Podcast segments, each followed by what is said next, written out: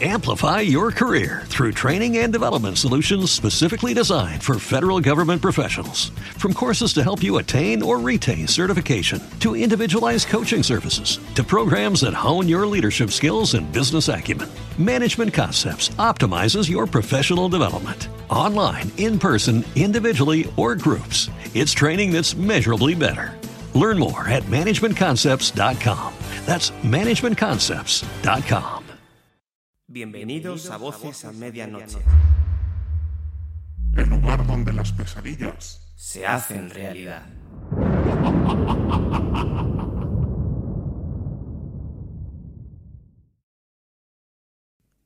leyendas. Sam Hine, escrito y narrado por Noelia Drohan.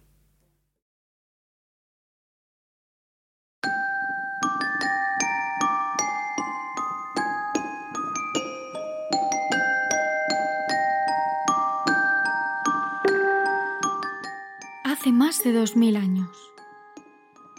Una familia recopilaba alimentos y preparaban sus cuerpos para la noche. El cielo tronaba porque los muertos estaban a punto de llegar. El Samhain era una noche importante antes de la llegada del invierno. Ya era 31 de octubre y el año tocaba a su fin. El cielo se oscurecía y la tierra comenzaba a abrirse. Las hojas de los árboles estaban secas y comenzaban a caerse, estaban heladas. Los campos desolados y el rocío rodeaban su aldea.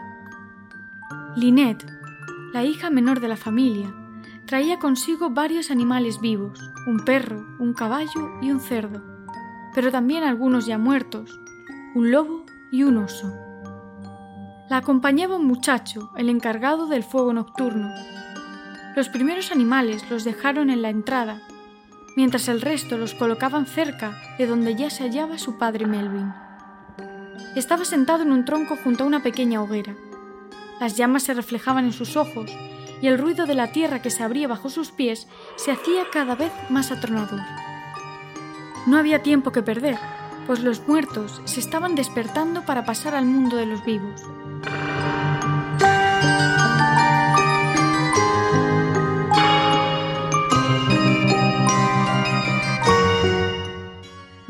Llamó a su hijo mayor Kenneth y ambos cogieron a los animales muertos, los tumbaron y comenzaron a cortar sus cabezas.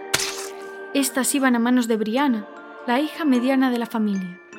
Ella cogía las cabezas y junto a su madre, Eileen, las dejaba limpias, apartando los restos de sesos y vísceras para que se los comieran los perros. También le sacaban los ojos. Después limpiaban la sangre y dejaban cada una a un lado de la otra.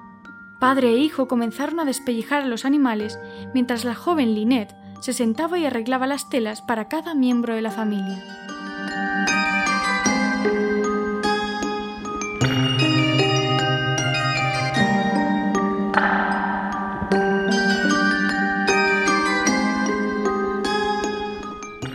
La noche se hizo más intensa y oscura. Los vivos empezaban a marearse, mientras los muertos revivían y se paseaban por las calles. Acabaron tarde su labor, pero ya estaban preparados para asistir a la festividad. Cada uno de ellos se colocó su piel sobre el cuerpo, con la tez seria y sin hablarse, porque los muertos estaban rodeándoles. El abuelo había apagado el pequeño fuego y ahora se paseaba a su lado infundiéndoles miedo y terror. Había sido un druida que ahora estaba muerto. Su última predicción había sido que aquel año algo malo debía pasarles, pero no alcanzó a decir nada más.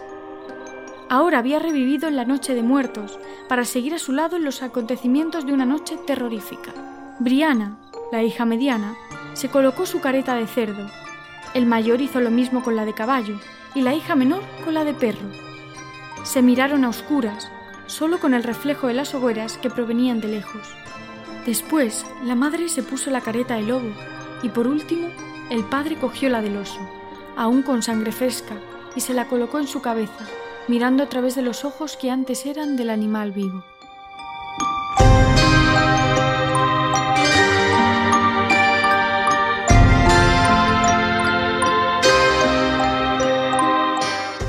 Los hijos siguieron a sus padres que caminaban hacia la luz esquivando los muertos que se entremezclaban con los vivos. Fueron hacia las grandes hogueras donde se escuchaba el gentío.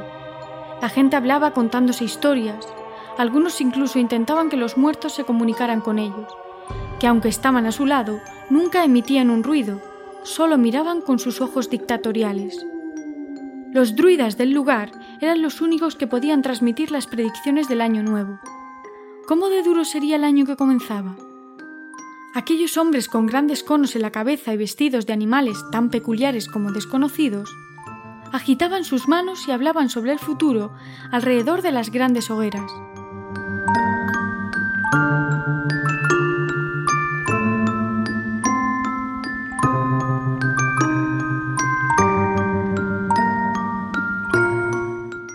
Lynette fue a buscar al muchacho que le había ayudado con sus trajes. Estaba hablando con un druida. Ella se acercó sonriendo por debajo de una careta de perro, mientras que él llevaba una gran máscara de jabalí. Cuando se acercó a la pequeña hoguera que iluminaba sus rostros enmascarados, comenzó a oír las predicciones de aquel sacerdote. Decía que debía de tener cuidado, pues algo malo le esperaba esa noche.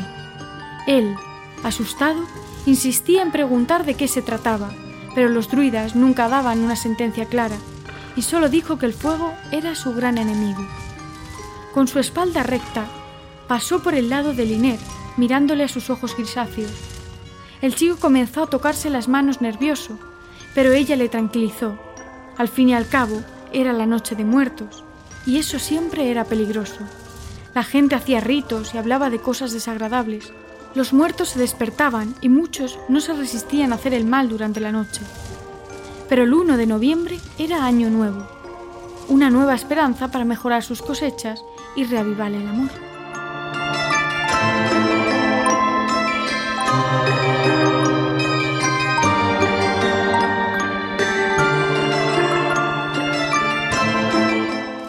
La noche pasó y bailaron, comieron, cantaron y contaron historias alrededor de un fuego que aún seguía llameante. Toda la familia se juntó de nuevo alrededor del gran fuego central el padre cedía su puesto al hijo mayor que pronto se convertiría en un guerrero celta. Kenneth cogió de su padre una gran antorcha y la encendió con el fuego de la hoguera sagrada. Después, en silencio, caminaron todos juntos de nuevo hasta su casa. El resto de las familias hicieron lo mismo, mientras los muertos y los druidas terminaron su ritual apagando el fuego. Los muertos volvían a sus tierras ardiendo e iluminando los campos. Los druidas seguían haciendo gestos extravagantes y recitando versos sagrados. Eilen preparó la hoguera de su hogar y todos se pusieron alrededor para que Kenneth la encendiera. Eso hizo. Todos se quedaron en silencio unos instantes, pero algo golpeó la puerta y todos callaron. Un pico largo se dejó entrever entre las sombras. Todos se asustaron y recordaron las palabras del abuelo.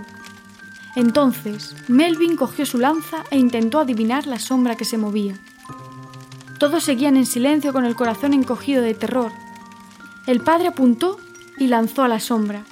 Alguien pegó un grito y Brianna también lo hizo del susto. Luego comenzaron a hablar. No sabían de qué se trataba. Se apartaron del fuego, comenzaron los ruidos y los gritos. Una careta de jabalí estaba en el suelo llena de sangre. El muchacho, amigo de Linet, cayó al suelo desplomado con la lanza en la cabeza. Briana gritó del susto y su careta de cerdo se dobló. Así cayó al suelo. Se abrió la puerta por completo y un viento frío inundó la casa, haciendo que el fuego se apagara más y más. Eilen se quitó su máscara de lobo y mostró su melena con filos de carne pegados a su cabellera. Cerró la puerta e intentó reavivar el fuego, mientras los demás atendían al muchacho ya muerto. Linet lloraba aún con su careta de perro colocada. Entonces el abuelo pasó a despedirse de su familia y volvió a abrir la puerta, cuyos resquicios de un fuego moribundo terminó de apagar. Palidecieron. El abuelo sonrió y se marchó de allí de nuevo, a la tumba de la que había despertado, solo para certificar el mal de la familia. Ya ningún fuego les protegía. Acababan de pronosticar un año de horror y sangre, Nada podían hacer salvo esperar la desolación y la destrucción de sus campos. Los muertos terminaron su camino para volver a dejar a los vivos en su lugar, en su mundo, y la oscuridad se hizo eterna para la familia, a tan solo unos minutos de acabar el Sanheim, su noche de muertos.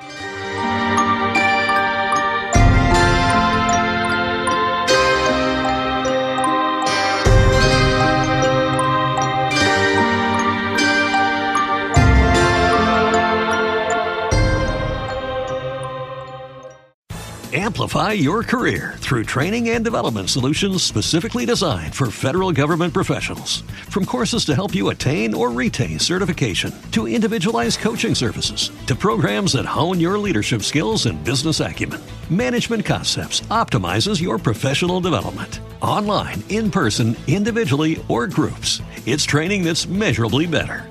Learn more at managementconcepts.com. That's managementconcepts.com.